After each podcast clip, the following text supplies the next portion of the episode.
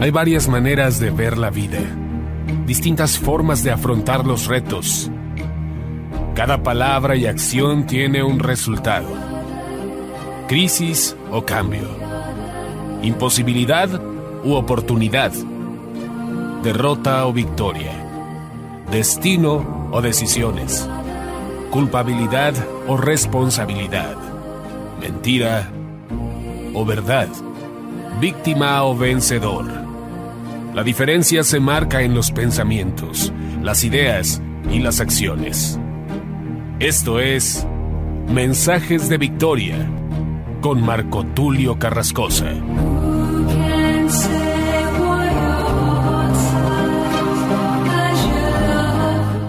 Bendiciones a todos, es un gusto saludarles a través de la radio, a través de internet y poder llegar hasta sus hogares para compartirles el poderoso mensaje de la palabra de Dios.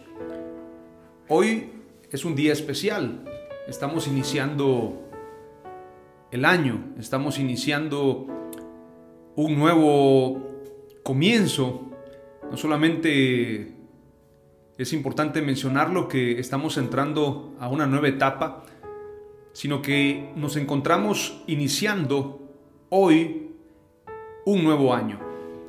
Y esto es un regalo para todos, es un regalo invaluable.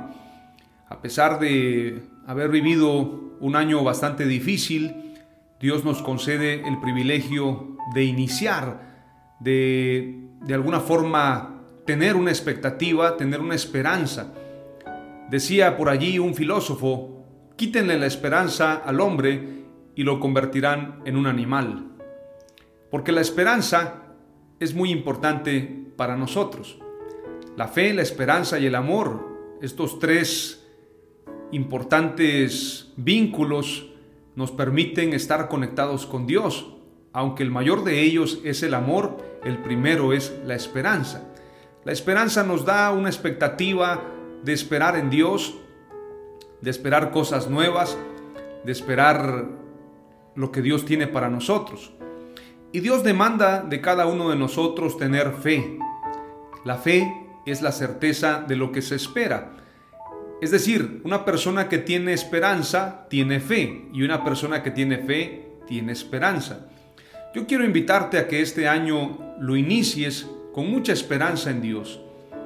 Como dice la Escritura, pacientemente esperé en el Señor, pacientemente esperé en Jehová, dice en otra versión, y Él me respondió desde su monte santo. Dios es fiel, Él es fiel a sus promesas. Dios no es hombre para que mienta, ni hijo de hombre para que se arrepienta. Así que lo que Dios ha dicho que hará en tu vida, Él lo hará, porque Él es fiel, Él es bueno. No tengas ninguna duda de que Dios cumplirá todo aquello que te ha ofrecido. Y como dice Jeremías, el profeta Jeremías, porque pensamientos de bien y no de mal son los que tengo para ustedes, para darles el fin que esperáis. Dios quiere darnos cosas nuevas, cosas diferentes, y Él tiene planes y propósitos para cada uno de nosotros. Así que vamos a hacer una oración. Hoy voy a compartir un mensaje poderoso. Quiero que te conectes con Dios a través de esta palabra. Es una palabra desafiante. Es una palabra con la cual nos vamos a conectar todos y cada uno de nosotros y vamos a hacer un compromiso en este año. Porque este año tiene que ser un año de transformación, un año de reforma, un año de cambio, un año de impacto espiritual un año en el cual tú y yo vamos a lograr alcanzar grandes propósitos y grandes sueños para Dios. Y quiero decirte que Dios tiene un plan trazado para ti, un plan trazado para tu familia y un plan trazado para la humanidad. Así que no debemos desconectarnos de ese propósito. Vamos a orar, vamos a pedirle a Dios que nos dé sabiduría. Yo voy a pedirle a Dios que me dé sabiduría y también voy a pedir que bendiga tus oídos, que unja tus oídos, que unja tu corazón, que unja tu mente, para que esta palabra que voy a compartir haga por aquello que ha sido enviada. Como dice la palabra de Dios, mi palabra no volverá a mí vacía, sino hará aquello por lo que ha sido enviada. Y yo oro en el nombre de Jesús que esta palabra que vamos a compartir tenga ese ingrediente. Podamos nosotros estar con esa expectativa de recibir y creyendo que la palabra de Dios cumplirá su propósito. Oramos entonces. Padre amado, te damos gracias en el nombre de Jesús por tu palabra, por lo que tú estás haciendo con cada uno de nosotros. Creemos, Señor, que este es un nuevo tiempo para la iglesia, este es un nuevo tiempo para la humanidad. Te pido, Dios, en el nombre de Jesús, que nos concedas éxito en nuestros proyectos. Padre, te pido sabiduría que a través de esta palabra que voy a compartir pueda desafiar a muchos y a muchas. Que esta palabra cumpla el propósito por el que ha sido enviada. Señor, unge mis labios, unge mi cabeza, dame sabiduría, dame revelación de tu Santo Espíritu. Sé tú conmigo, Señor porque apartado de ti nada podré hacer, pero contigo soy más que vencedor. Úngeme, Señor, de tal manera que yo pueda anunciar tu palabra con fuego, conforme a tu Espíritu Santo. Aviva tu obra en medio de los tiempos. En medio de los tiempos, hazla conocer. En el nombre de Jesús me encomiendo a ti, Señor, y te pido, Padre, que bendigas a cada uno, a cada una de los oyentes. Bendice a los directores de radios, a los jefes de medios de comunicación, que a través del Internet y a través de la radio convencional podamos llegar a miles y miles de lugares, a miles y miles de hogares, Señor. Bendice cada ministerio que nos concede la oportunidad de llevar esta palabra de bendición. Bendice a cada oyente, a cada familia, Señor. Declaramos que tu bendición será desde Argentina hasta los Estados Unidos, Señor, en todo este continente americano, donde nos permites llegar a través de las diferentes señales, pero también declaramos bendición a los diferentes continentes. Y creo, Señor, que muy pronto podremos llegar al continente europeo y posteriormente a través de traducciones y diferentes traductores vamos a poder llegar a otros países y a otros continentes. Te pido sabiduría, te pido revelación, Señor, te pido que extiendas tu brazo de poder para que tu palabra, Señor, pueda producir un impacto poderoso en las vidas. Padre, oro para que haya unidad.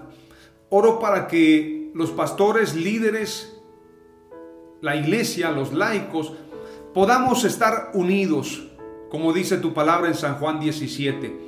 Que todos sean uno, como tu Padre en mí y yo en ti. Que todos podamos ser una familia, Señor. Que todos podamos unirnos. Hoy más que nunca se requiere unidad. Hoy más que nunca se requiere que todos y cada uno de nosotros estemos unidos, estemos reunidos conforme a tu espíritu. Como el profeta Nehemías, Señor, que al toque del shofar el pueblo se reunió y todos trabajaron de manera voluntaria. Todos trabajaron con un mismo espíritu, con un mismo sentir, y todos cumplieron con su labor, cada uno a su tarea, cada uno a su ministerio. De esa manera, trabajando Esdras y Nehemías pudieron lograr una gran reforma, pudieron lograr una transformación. Padre, que podamos unir la justicia social con la rectitud bíblica, que podamos unir y reconciliar lo vertical con lo horizontal, lo espiritual, la oración, el mensaje de salvación y lo horizontal, el activismo social, la defensa de los derechos, el trabajo humanitario, el trabajo de ayuda, el trabajo de combatir la pobreza, que podamos a través de esta agenda de la cruz, a través de esta agenda del Evangelio, a través de la agenda tuya, Señor, podamos abarcar todas las esferas. Podamos tomar la política, la educación, la cultura, las artes, los medios de comunicación y podamos lograr el propósito tuyo, establecer el reino de Dios en la tierra, porque este es el propósito. No necesariamente es establecer una denominación. Tú quieres, amado Dios, que todos seamos uno y lamentablemente a veces las denominaciones en lugar de unirnos nos han dividido. Muchas veces se le ha dado más importancia a los nombramientos, a las denominaciones, a los cargos y no a tu Santo Espíritu. Padre, que el espíritu de la reforma continúe, así como Martín Lutero jamás esperó que se construyera una iglesia en su nombre. Él siempre quiso darte la gloria. Así como Juan Calvino, Señor, hombres que defendieron tu verdad, defendieron tu palabra. Hombres como el apóstol Pablo que declaraban, Señor, conforme a la escritura, ni el que siembra ni el que riega es nada. Pablo sembró, Apolos regó, pero el crecimiento lo ha dado Dios. Y la gloria, la honra, la alabanza es solamente para Dios, solamente para ti, Señor. Que entendamos estos principios de la reforma y que podamos vivir estas cinco solas y añadir dos. Sola escritura, sola fide, sola gratia, soli, solos Christus, soli Deo gloria. Y añadir otras dos solas más que serían sola adoración. Solamente fuimos creados para adorarte a ti. Y todo lo que hacemos tiene que ir de la mano de la adoración a ti. Pero también esta séptima sola, sola plenitud en Dios. Porque tú quieres que seamos felices, tú quieres que seamos plenos, tú quieres que seamos libres, Tú quieres que seamos prósperos, tú quieres que seamos gente de bien, gente feliz. Y la felicidad no está en el alcohol, no está en la droga, no está en el sexo ilícito, no está en los placeres de este mundo. La felicidad está y viene de ti, Señor. Que podamos entender eso y podamos vivir conforme a tu Espíritu Santo.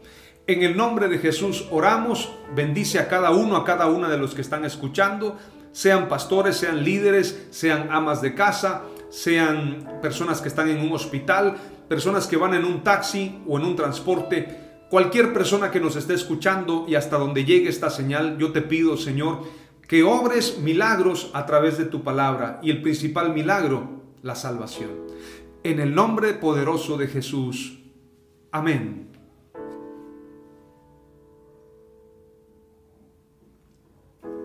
Aleluya. Vamos a compartir el mensaje de hoy y el mensaje de hoy lo hemos llamado transformación generacional. Este mensaje está inspirado en el propósito que Dios tiene para este tiempo. Dios está demandando a la iglesia y a cada uno de nosotros que tengamos una transformación.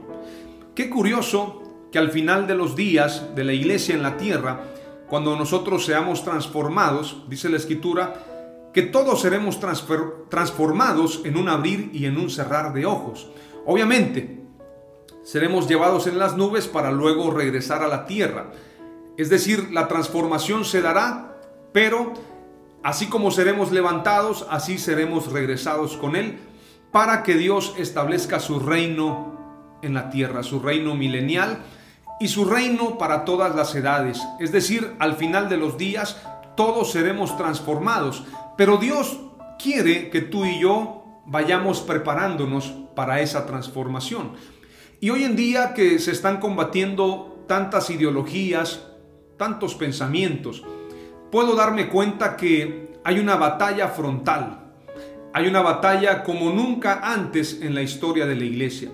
Una batalla sin descanso a través de los medios de comunicación, a través de la radio, a través de internet, a través de los medios impresos, a través de la palabra. A veces pensamos que la guerra espiritual tiene que ver con cuestiones místicas. A veces pensamos que la guerra espiritual se da el 31 de octubre cuando la gente sale, algunos jóvenes o niños disfrazados de diferentes disfraces, valga la redundancia, de calabazas, de duendes, o bien eh, se anuncia que en esa fecha se hacen conjuros y maldiciones. Y pensamos que la guerra espiritual tiene que ver con eso, reprender a Satanás, reprender al diablo, que el Señor reprenda al enemigo. Claro que eso es guerra espiritual, pero hay otro nivel y hay un nivel más alto. Tenemos que entender que hay una guerra espiritual que se está dando en los aires tenemos que entender que hay una guerra espiritual que se está dando a través del pensamiento, a través de las ideologías. Hay una guerra espiritual que sin duda alguna a muchos les está provocando precisamente conflicto. A los que estaban muy tranquilos, a los que estaban descansando en el camarote, no sé si ustedes recuerdan la figura de Jonás, Jonás el profeta, a los que estaban en esa comodidad, en ese descanso, en esa tranquilidad, yendo por su propia agenda, yendo a otros lugares, es decir, Dios los había mandado a Nínive a predicar arrepentimiento, pero en lugar de irse a Nínive se fueron a Tarsis. Tarsis representa un lugar de comercio, Tarsis representa un lugar de descanso y un lugar para olvidarse de las diferentes eh, problemáticas que pueden haber en el día a día. Tarsis aparece en la Biblia, obviamente, y se nos dice de Tarsis que de alguna manera es una ciudad en Asia Menor.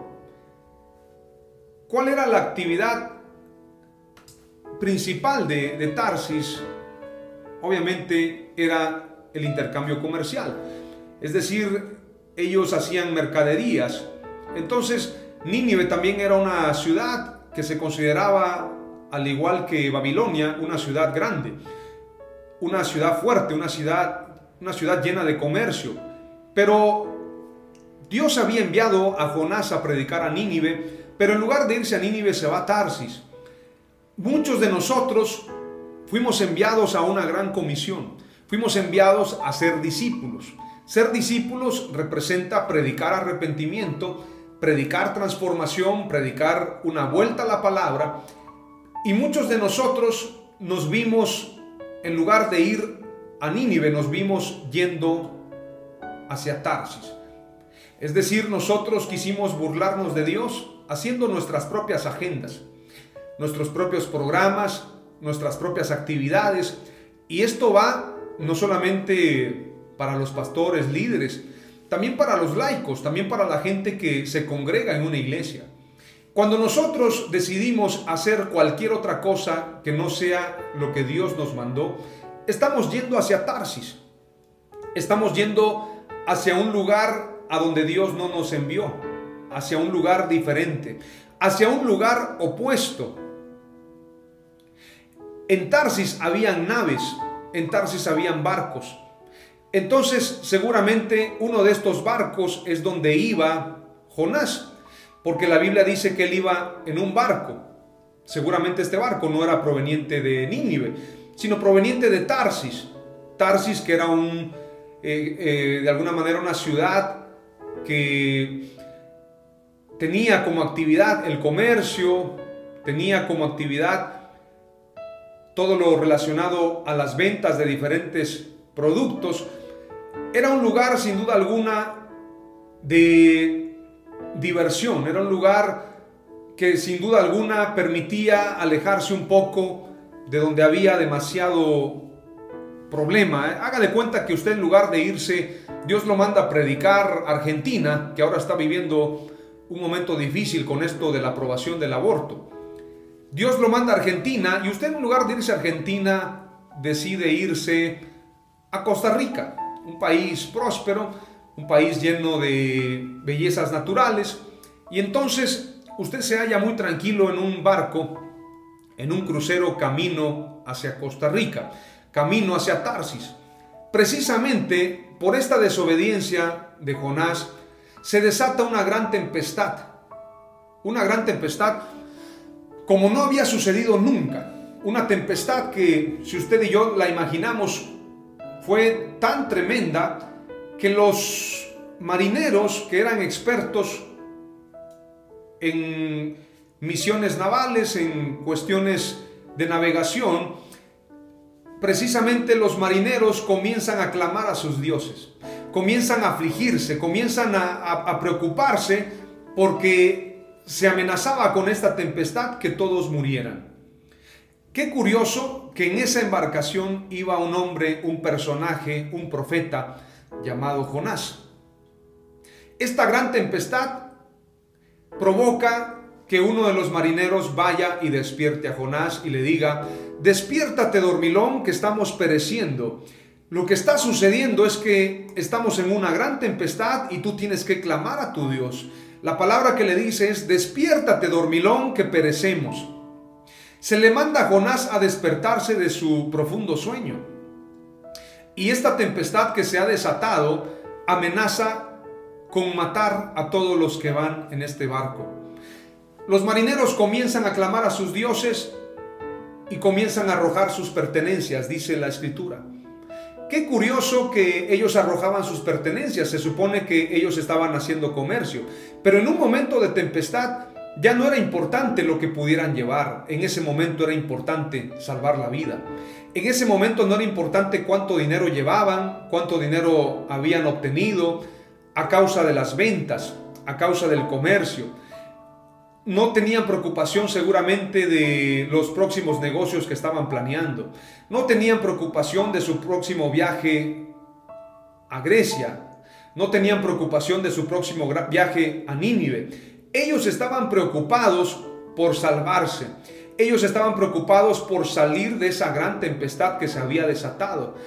Pero dentro de ese barco que parecía hundirse iba Jonás. Jonás tenía conexión con Dios. Jonás tenía amistad con Dios. Jonás tenía conocimiento de Dios. Jonás no era cualquier marinero. Jonás era un marinero, o bien, no era cualquier eh, pasajero cualquier viajero.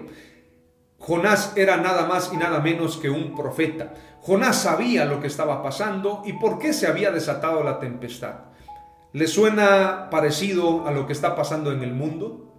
Muchas veces nosotros culpamos a los gobernantes, culpamos a los políticos, a los senadores, a los empresarios, a las élites, culpamos a los medios de comunicación, CNN, cualquier medio de comunicación, al Partido Republicano, al Partido Demócrata, eh, demócrata, perdón, al, Partido PAN, PRD, PRI. Culpamos a Morena, culpamos a, los partidos de otros países, de otras naciones, partidos en Guatemala, en El Salvador, en Honduras. Bueno, la política que usted ya sabe.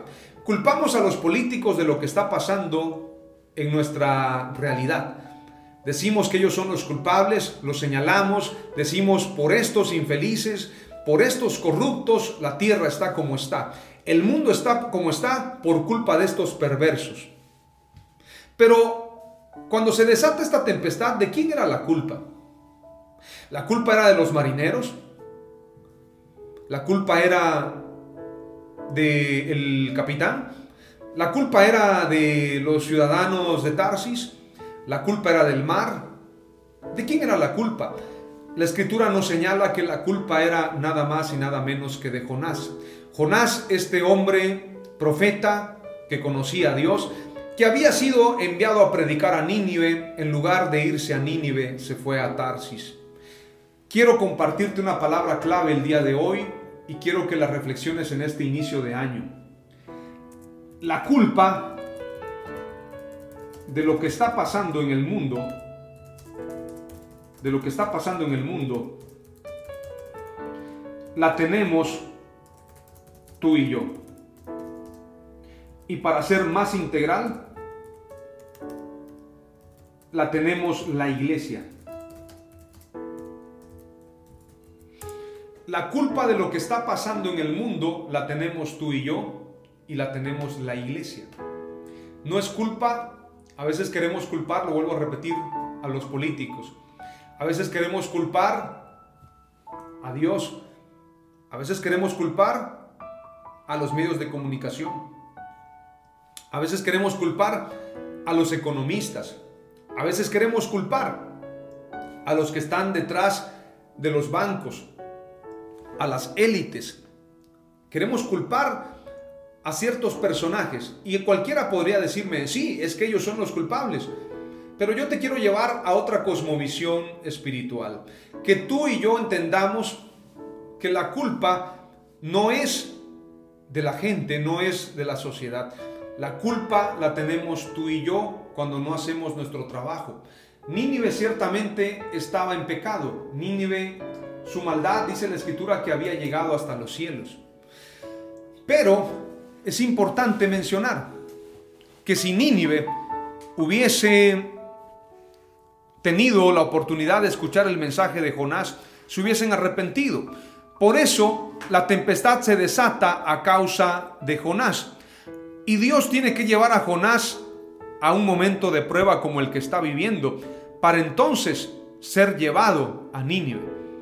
Por eso dicen algunos historiadores, y lo dicen de una manera que pareciera un chascarrillo, que el primer viaje en submarino lo hizo Jonás. ¿Por qué? Porque Jonás fue llevado en un gran pez desde el mar camino a Tarsis, a miles de kilómetros lejos de Nínive, hasta Nínive, hasta las costas de Nínive. ¿Quién lo llevó a ese lugar? Nada más y nada menos que Dios. A través de un gran pez, a través de este medio que Dios usó para que Jonás cumpliera con su llamado. Ahora no sé si me estás entendiendo, estoy usando esta figura para que entendamos lo que está pasando en el mundo. Alguien me podría decir o me podría preguntar, ¿quién es el culpable de lo que está pasando hoy en Argentina, de la aprobación de la legalización del aborto? Alguien podría decir, es culpa del presidente Fernández, es culpa del Senado, es culpa de los medios de comunicación, es culpa de los senadores, de los políticos y es culpa de esta tendencia, de esta ola perversa en contra de Dios, en contra de la familia. Pero yo quiero llevarte a otra mentalidad. El culpable no es ni Fernández, ni el Senado, ni los medios de comunicación. Los culpables somos nosotros. El culpable es la iglesia por no hacer bien su trabajo. Los culpables somos nosotros y tenemos que despertar. Porque esta gran tempestad que se ha desatado en Argentina, en Estados Unidos, en México, en Latinoamérica tiene una razón, tiene una causa. Hay una causa y efecto y hay una razón por la cual se ha desatado esta gran tempestad a nivel global. ¿De quién es la culpa de la pandemia? ¿De quién es la culpa de la recesión? ¿De quién es culpa de que haya una situación difícil en el mundo? ¿Quién es el culpable de la inseguridad hoy en día? Cualquiera podría decir, los millonarios, los multimillonarios, los medios de comunicación, la ONU, las instituciones. Pero yo quiero decirte algo. Los culpables de que se esté viviendo de la siguiente manera como estamos viviendo hoy, los culpables de todo lo que está pasando a nivel global somos tú y yo. La iglesia somos los culpables. Ahora, ¿cuándo se va a detener esta tempestad? Cuando tú y yo hagamos nuestra labor. Dios está llamando a su iglesia a cumplir con la gran comisión. Ahora alguien me podría decir, es que estamos cumpliendo con la gran comisión. La gran comisión se está llevando a cabo. Pero ¿qué es la gran comisión? Edificar templos. Lo decíamos al inicio de esta pandemia y cuando precisamente el año pasado, cuando se prohibieron las reuniones en muchos países, se dieron toques de queda, se suspendieron las actividades multitudinarias y en medio de toda esta situación que se estaba dando a nivel mundial, habían algunos marineros, así los puedo llamar yo, habían algunas personas en los medios de comunicación que decían, los cristianos son los culpables. Los que están realizando cultos en los templos son los culpables de que se esté propagando este virus. Y entonces pedían a gritos que se suspendieran los cultos, que no hubiesen actividades. Muchos pastores dijeron, no hay contagios en las iglesias, hay más contagios en los supermercados, en los centros comerciales, hay más contagios en los casinos, en los bares, en los tumultos, en los lugares donde hay otro tipo de concentraciones de gente, pero no en las iglesias. Algunos otros dijeron, no vamos a ser cobardes, predicaremos el Evangelio y llevaremos el mensaje, aún en medio de la pandemia, a todo lugar. Hubieron otros que sí suspendieron sus actividades, sus cultos y siguieron predicando a través de la radio, a través de internet. haciendo sus actividades a través de Zoom, a través de WhatsApp, a través de Facebook y a través de diferentes plataformas de Internet. Pero los que culpaban a la iglesia tal vez no estaban haciéndolo para ridiculizarnos. Tal vez ellos estaban gritando o estaban pidiendo a gritos ayuda. Tal vez el SOS que ellos utilizaban en el Internet era a través de este tipo de reclamos. La psicología dice que cuando una persona se pone rebelde es porque está esperando atención. Por ejemplo, en el caso de los niños, cuando los niños se ponen rebeldes en la casa, esperan el cariño de sus padres. Cuando una mujer se opone a su marido, es porque está esperando que su marido sea más compasivo, que su marido sea más cariñoso. En una sociedad cuando la gente se pone en una actitud anárquica o en anarquía, está esperando la atención de su gobierno.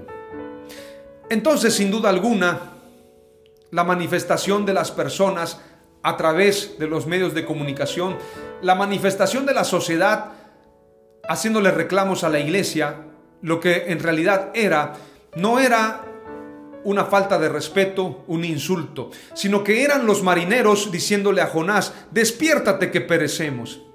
Haz tu trabajo, haz lo que tienes que hacer, pero hazlo ya. Entonces la sociedad le estaba pidiendo a gritos a la iglesia que hiciera algo. Es importante señalar entonces que si tú y yo queremos una transformación, queremos un cambio de mentalidad, debemos tener precisamente compromiso, empatía, porque si no nos preocupamos por la gente, quiero decirte algo que le ha hecho mucho daño a la iglesia en los últimos años. Y dicho sea de paso, esta teoría, esta doctrina, esta ideología no es de los primeros cristianos, ni tampoco de la iglesia eh, post reforma, es decir, de la iglesia de los años 1500, después de Lutero, después de Calvino, de Wycliffe. Este, esta ideología es apenas de hace menos de 100 años. Estoy hablando de la doctrina raptista. Muchos están esperando un rapto, piensan que se van a ir en un rapto. Están esperando que todo esto que está aconteciendo es porque ya el Señor viene y nos va a llevar en una nube. Esta cultura esta ideología, esta teoría, esta doctrina raptista ha hecho que la iglesia no tenga un compromiso en la tierra. Ha hecho de la iglesia una, una iglesia apartada, una iglesia que se ha convertido más allá de una iglesia social en una iglesia étnica, una iglesia que está apartada de todo lo que sucede en el mundo. Es decir, Muchos se preocupan por santificarse, pero no se preocupan por transformar al mundo. De hecho, cuando tú platicas con alguien que cree en el rapto, te dice, es que es necesario que todo esto acontezca, pero sabes, tú y yo nos vamos a ir con el Señor. Así que lo que tenemos que hacer, más allá de buscar una transformación, lo que tenemos que buscar es estar a cuentas con Dios para que Dios nos lleve y para que nos vayamos en este rapto y estemos en las bodas del Cordero. ¿Qué piensa usted de esto? ¿Usted cree que hemos sido llamados para solamente esperar el rapto? ¿O verdaderamente nuestro llamado es ir y hacer discípulos? ¿Qué es la gran comisión? Y esto lo discutíamos al inicio de la pandemia. Porque en medio de todos estos reclamos de la gente, de los medios de comunicación, de algunos periodistas, políticos inclusive, que le decían a la iglesia que debía de cerrar sus templos, se escuchaba esta frase, los templos son esenciales, las actividades en los templos son esenciales. Entonces, observando todo esto, yo comencé a participar a través de las prédicas, a través de mensajes, a través de la radio, a través de Facebook, y comencé a desafiar a la iglesia y a decirles, ¿qué es la gran comisión? A preguntarles si verdaderamente es esencial que hayan actividades en los templos. Quiero decirte algo, los templos se han convertido en el camarote, en el camarote de la comodidad, con el, en el que viajaba Jonás. Este camarote precisamente representa la comodidad. Representa estar tranquilo. Jonás no estaba pecando, Jonás simplemente se fue a Tarsis. Su pecado en realidad era no haber obedecido al mandato de Dios. Su pecado más grande fue irse a Tarsis cuando Dios lo había enviado a Nínive. Pero razones personales tenía Jonás. Razones personales de fondo, porque él sabía que Dios era misericordioso. Y entonces Jonás quería evitarse la fatiga, quería evitarse el trabajo, el trabajo laborioso de ir a predicar a Nínive, una nación fuerte, una nación poderosa, que yo creo que Nínive representaba a Nueva York. Nueva York, una ciudad grande, la nueva ciudad, la ciudad nueva. Nueva York representa una ciudad precisamente llena de comercio, deporte, grandes edificios, rascacielos, una ciudad que conecta con el mar, una ciudad marítima, una ciudad conectada con aeropuertos, aeropuertos, helipuertos, eh, puertos marítimos, carreteras. Nueva York podría ser Nínive. Y Nínive era una ciudad próspera, no era una ciudad pobre. Es decir, el mensaje se iba a predicar a una ciudad llena de prosperidad, no a una ciudad pobre. Pero Jonás decide ir a Tarsis. Jonás decide irse a otro lugar en lugar de irse a Nínive. Pareciera que esta figura puede utilizarse para hablarle a la iglesia. Nosotros hemos sido enviados a predicar el Evangelio. Nosotros hemos sido enviados a ser discípulos. La gran comisión nos habla de ir y hacer discípulos a las naciones. Esta es la gran comisión. No es ir y edificar templos. Entonces, volviendo al tema de lo esencial, lo esencial no fue para la iglesia durante muchos años, y esto es una autocrítica. Durante muchos años nos ocupamos en edificar templos, edificar denominaciones, edificar movimientos, pero no nos, no nos enfocamos en edificar a los creyentes.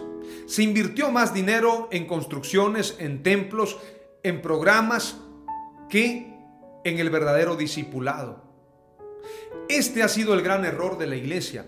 Esta ha sido nuestra mayor desobediencia. Hoy no hemos cumplido la gran comisión por irnos a Tarsis, por hacer lo que no era esencial. Los templos no eran esenciales. Jesús no dijo, vayan y edifiquen templos, vayan y edifiquen denominaciones, vayan y hagan discípulos de la denominación, vayan y edifiquen coberturas, vayan y hagan proyectos denominacionales. Jesús no dijo eso. Jesús dijo, vayan y hagan discípulos a todas las naciones. Entonces la pregunta es, ¿Es esencial edificar templos? Y la respuesta es no. ¿Es esencial reunirnos en los templos? Y la respuesta es no. Y alguien me va a decir, estoy tocando fibras íntimas, ministeriales, estoy tocando temas controversiales. Alguien me va a decir, ¿estás diciendo que no nos congreguemos? Yo no dije eso. Lo que estoy diciendo es que el congregarse no es solamente en los templos. Y la hora viene y la hora es cuando los verdaderos adoradores adorarán al Padre en espíritu y en verdad. Y estos adoradores es necesario que le adoren. Dios está buscando adoradores en espíritu y en verdad. Si tú y yo necesitamos del templo, si tú y yo necesitamos de la denominación, si tú y yo necesitamos del hombre, necesitamos del apóstol, necesitamos del profeta, necesitamos de la cobertura, no hemos puesto a Dios en primer lugar.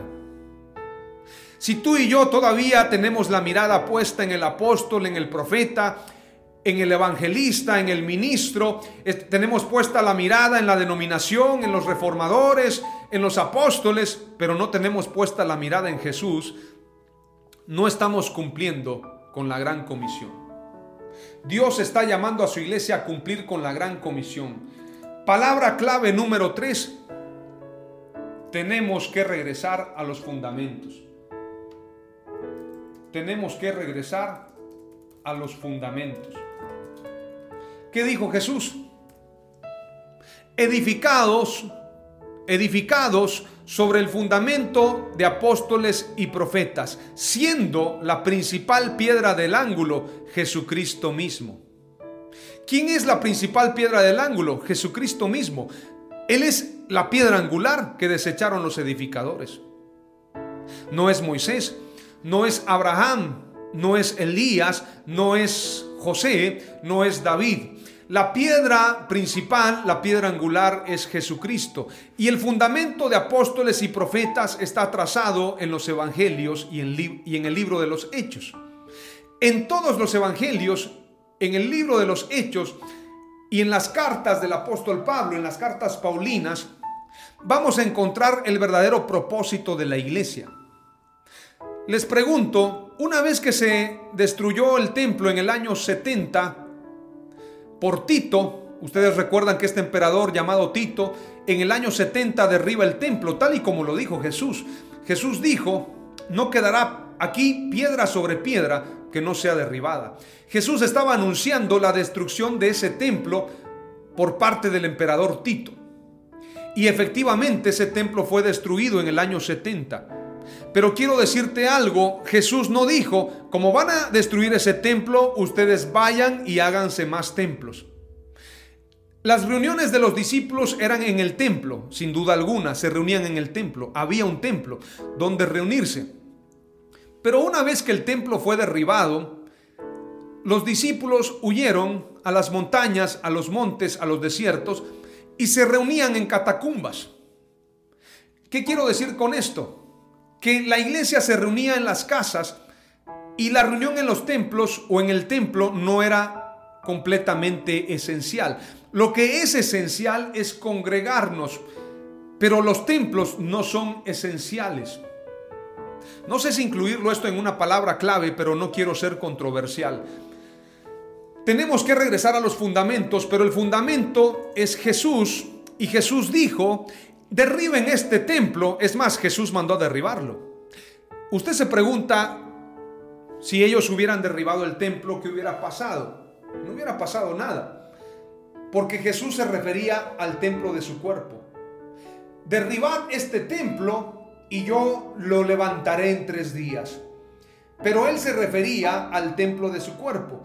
Y ellos le dijeron, muchos años tardamos para edificar este templo y tú dices que en tres días lo vas a edificar. Prácticamente más de cuatro décadas edificando ese templo y Jesús decía que en tres días lo iba a edificar.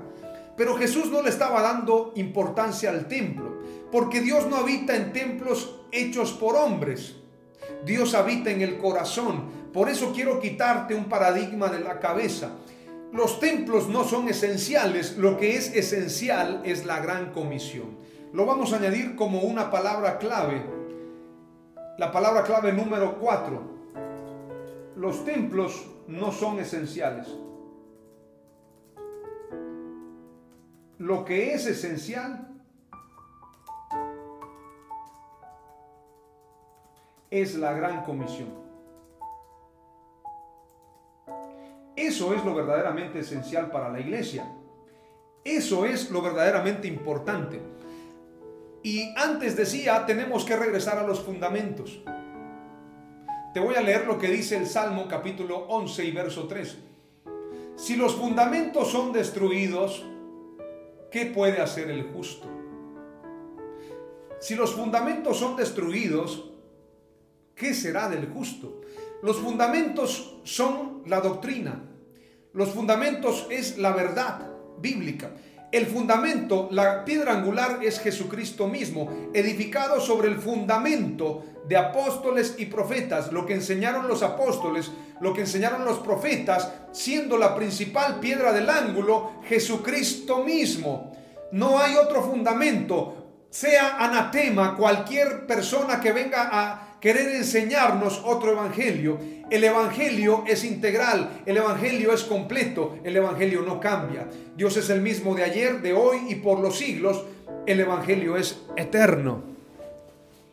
Y el fundamento de apóstoles y profetas está señalado en los evangelios. Está señalado en la sola escritura. está señalado en el libro de los Hechos, en las cartas de los apóstoles. No hay contradicción en la escritura. Pero, sabes, yo hace unos meses tuve un debate a través de redes sociales con un pastor. Un pastor a quien yo estimo, a quien yo respeto y aprecio. Y se enojó tanto cuando yo mencioné que las reuniones en los templos no eran esenciales. Y lo entiendo, un pastor obviamente defenderá la reunión en los templos. Pero yo no estoy hablando ni como evangelista, ni como pastor, sino como hijo de Dios. Dándole importancia a lo verdaderamente importante, dándole importancia a lo verdaderamente relevante, evitando sacrificar lo importante en el altar del urgente.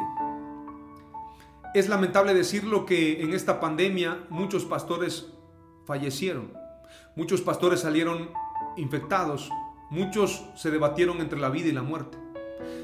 Y yo discutía y yo le decía a algunos pastores la importancia de guardarnos en un momento como este de la historia.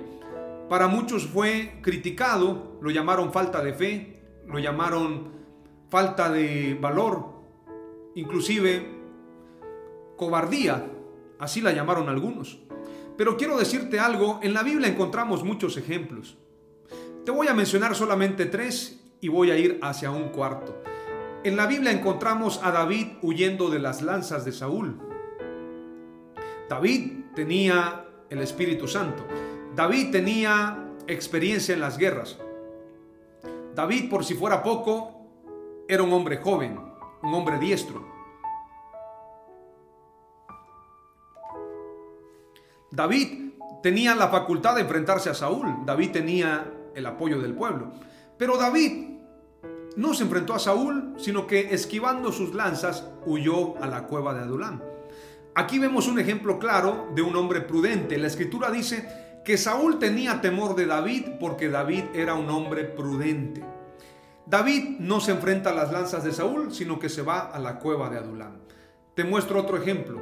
Elías. Elías se va a esconder a la cueva cuando se entera que Jezabel quiere matarlo. Elías no era cualquier profeta. Elías tenía el poder de hacer que cayera fuego del cielo. Elías tenía el poder para orar para que no lloviera. Elías era un profeta peligroso. Elías tisbita, hombre peligroso. Pero Elías, en lugar de enfrentarse a Jezabel, se esconde en una cueva. Encontramos otro ejemplo, Noé. Noé construye el arca y se guarda en el arca y hasta que las aguas han descendido, Noé vuelve a salir. Pero hay otro cuarto ejemplo, y podría mencionar un quinto. El cuarto ejemplo es Gedeón. Gedeón está escondido en el lagar, precisamente cuidando el trigo de los madianitas. Gedeón era un hombre valiente, sin duda alguna, porque el ángel le dice varón valiente y esforzado. Pero Gedeón estaba escondido en el lagar, sacudiendo lo mejor del trigo o apartando lo mejor del trigo. Gedeón se escondió y su batalla no fue, no fue eh, de alguna manera expuesta. Él hizo una batalla inteligente, una batalla estratégica y para empezar su primer ataque, derribando los altares de Baal de su padre, lo hizo en oculto. El único que se enteró fue su papá, pero él no lo hizo en presencia de todos. El apóstol Pablo huyó en una canasta ya llegué a un quinto ejemplo. El sexto ejemplo, Jesús. Jesús huyó cuando era niño y fue llevado precisamente por José y María a Egipto, guardándolo del posible y el interés de asesinarlo por parte de Herodes. Y sabiendo que era el Mesías, el Emanuel, Dios con nosotros, José, cuidándolo, se lo lleva a Egipto. Y hay otro ejemplo más. Y hablando de Jesús, Jesús pasó en medio de los fariseos, escribas y autoridades que estaban en su primer discurso. Él pasa en medio de ellos porque aún no había llegado su hora. Por si fuera, por si fuera poco, cuando Satanás lo tienta, le dice, tírate de este pináculo del templo, pues a sus ángeles mandará acerca de ti para que tu pie no tropiece en piedra. Y Jesús dice, no tentarás al Señor tu Dios. Entonces Jesús nos muestra claramente y Dios nos muestra claramente en la Biblia lo que es ser prudente, lo que es ser sabio, lo que es ser apartado del mal. El sabio ve el mal y se aparta. Muchos pastores lamentablemente no lo entendieron. Me duele decirlo. Tenemos que tomar medidas ante todo esto que está pasando en el mundo. Jesús dijo, He aquí yo os envío como ovejas en medio de lobos. Ser, sean astutos como la serpiente y mansos como paloma. Entonces, ¿qué quiero decirte con todo esto? Tuve un debate y yo le dije al pastor, no es tiempo de abrir los templos. Dicho sea de paso, el pastor amigo forma parte de una iglesia que su director general a nivel nacional mandó a suspender los cultos en todo el país, pero él no se quiso sujetar a su director general y él quiso hacer actividades. A veces los pastores hablan de autoridad, pero ellos mismos no se sujetan a su autoridad. Esto también es un grave error. Y yo le dije al pastor que por lo menos respetara su autoridad denominacional y él se enojó tanto. Y entonces me dijo, cuando yo le hablé de la importancia de la gran comisión, me dijo que Jesús no fue claro. Eso quedó grabado en el Facebook. Me dijo, es que Jesús no fue claro. Jesús dijo, hagan la gran comisión, pero no dijo cómo. Entonces, una manera de hacer la gran comisión es edificar templos. Una manera de, hacer la gran comisión es tomar los medios de comunicación. Y yo le diría, y yo le contesté a este pastor amigo y le dije, Dios fue muy claro en la gran comisión. No solamente en los evangelios, sino que en el libro de los hechos les da puntualmente las indicaciones. No vayan sin antes ser investidos por el poder de lo alto. Es decir, no iban a poder hacer la gran comisión si no tenían el poder para hacerlo. Es decir, antes de ir a predicar tenemos que ser llenos del poder de Dios. Y es más importante la llenura del Espíritu Santo y tener el poder de Dios que predicar el Evangelio sin impacto espiritual. No vayan sin antes ser investidos por el poder de lo alto, del poder que viene de lo alto, sin antes ser llenos del Espíritu Santo. Estas son indicaciones específicas. Hay otro pasaje que dice, no tomen alforja, no tomen espada, no tomen dinero, no tomen dos túnicas, porque el obrero es digno de su salario. Vayan y prediquen. Den de gracia lo que recibieron de gracia. Esa es otra explicación y es otra indicación clara, es una directriz clara. Y así pudiéramos buscar todas las directrices que señaló Jesús a sus discípulos de lo que tenían que hacer y cómo lo tenían que hacer. Entonces yo le dije al pastor, es más importante cumplir con la gran comisión que edificar templos. Y cumplir con la gran comisión es predicar el Evangelio, unirnos en oración, ser uno como el Señor es uno y amarnos los unos a los otros. Eso es la gran comisión. Ahora, ¿qué quiero decirte con todo esto? No se ha cumplido con la gran comisión. Hemos edificado templos, hemos edificado denominaciones, hemos edificado reinos personales, pero no hemos cumplido con la gran comisión. Palabra clave número 5 y con esta palabra clave vamos a terminar. El discipulado, el discipulado es establecer el reino de Dios en la tierra. El reino de Dios en la tierra. ¿Por qué te digo esto? Jesús dijo, y esto lo dice para que nosotros tengamos en claro nuestro llamado. Toda potestad, es decir, todo poder, toda autoridad me es dada en cielo y en tierra.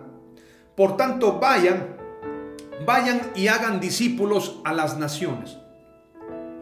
También dijo el Señor, y me seréis testigos en Jerusalén, en Judea, en Samaria y hasta lo último de la tierra. Jerusalén representa el empoderamiento espiritual, el avivamiento, el recibir el poder de Dios, porque esto sucedió en Jerusalén. Ser testigos en Jerusalén primeramente representa la reforma en la iglesia, la reforma en la casa.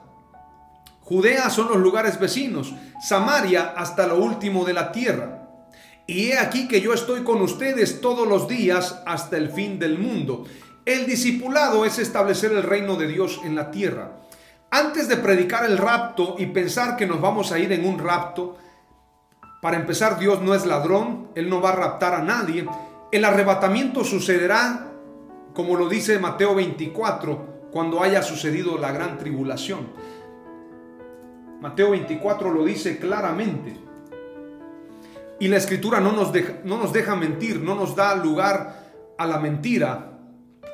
La escritura dice, y te voy a leer ese pasaje brevemente, no voy a leer todo el pasaje, toda la profecía de Jesús, pero sí voy a leer lo que dice en el verso 29.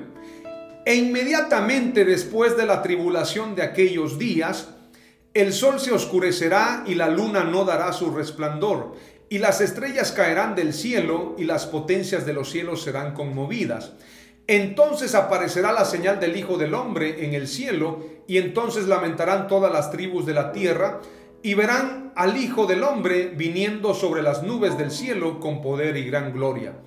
Y enviará sus ángeles con gran voz de trompeta, y juntarán a sus escogidos de los cuatro vientos desde un extremo del cielo hasta el otro. Allí es el arrebatamiento.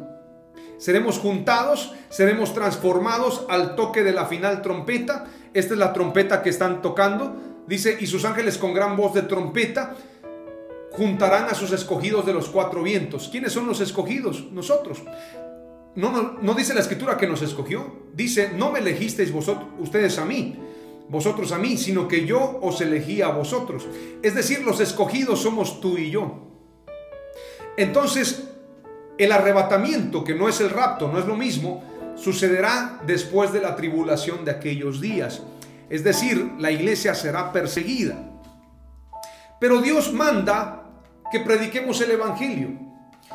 Y dice la escritura claramente, dice la escritura acerca de la señal de su venida, dice la escritura que cuando el Evangelio sea predicado en toda la tierra, entonces vendrá el fin. Dice, y será predicado este Evangelio del reino en todo el mundo para testimonio a todas las naciones, y entonces vendrá el fin. Antes de hablar de rapto, tenemos que hablar de la gran comisión. El Evangelio no ha sido predicado en todo lugar y tengo una teoría bíblica. ¿Sabes a cuáles lugares no hemos llegado? Como lo decía Marcos Witt en su disco en el año 2000, hace ya 20 años el disco Enciende una luz. Y se decía que miles de millones, eh, es decir, eh, millones de personas, miles de personas, millones de personas no han escuchado el nombre de Jesús, no lo han escuchado, no lo han leído en sus libros de historia. Y entonces dice Marcos Witt que esos lugares a donde no ha llegado el Evangelio son los desiertos, las montañas y esos lugares olvidados y marginados. ¿Cuándo se les va a predicar a ellos? Como dice la escritura, cuando veáis todo esto, huyan a los montes, huyan a los desiertos. La mujer en el desierto, dice la en, en Apocalipsis 12, la mujer que huyó al desierto. Es allí cuando huyamos en la gran tribulación que predicaremos a esas personas olvidadas, a donde no llega el internet, no llega la radio, no llega la televisión. Allí les predicaremos a esas personas tú y yo. En medio de gran tribulación les predicaremos a ellos. Cuando el Evangelio sea predicado en toda la tierra, entonces vendrá el fin. Entonces vendrá el Señor entonces se establecerá Dios. Pero ahora Dios nos manda a disipular. El discipulado es necesario y el discipulado es establecer el reino de Dios en la tierra. Bendiciones a todos. Hasta la próxima. Esto fue Mensajes de Victoria con Marco Tulio Carrascosa. Gracias por escucharnos y seguirnos en nuestras redes sociales. Si deseas invitarnos a tu ciudad, escríbenos por inbox o al WhatsApp 961 66 882 99 961 66 882 99.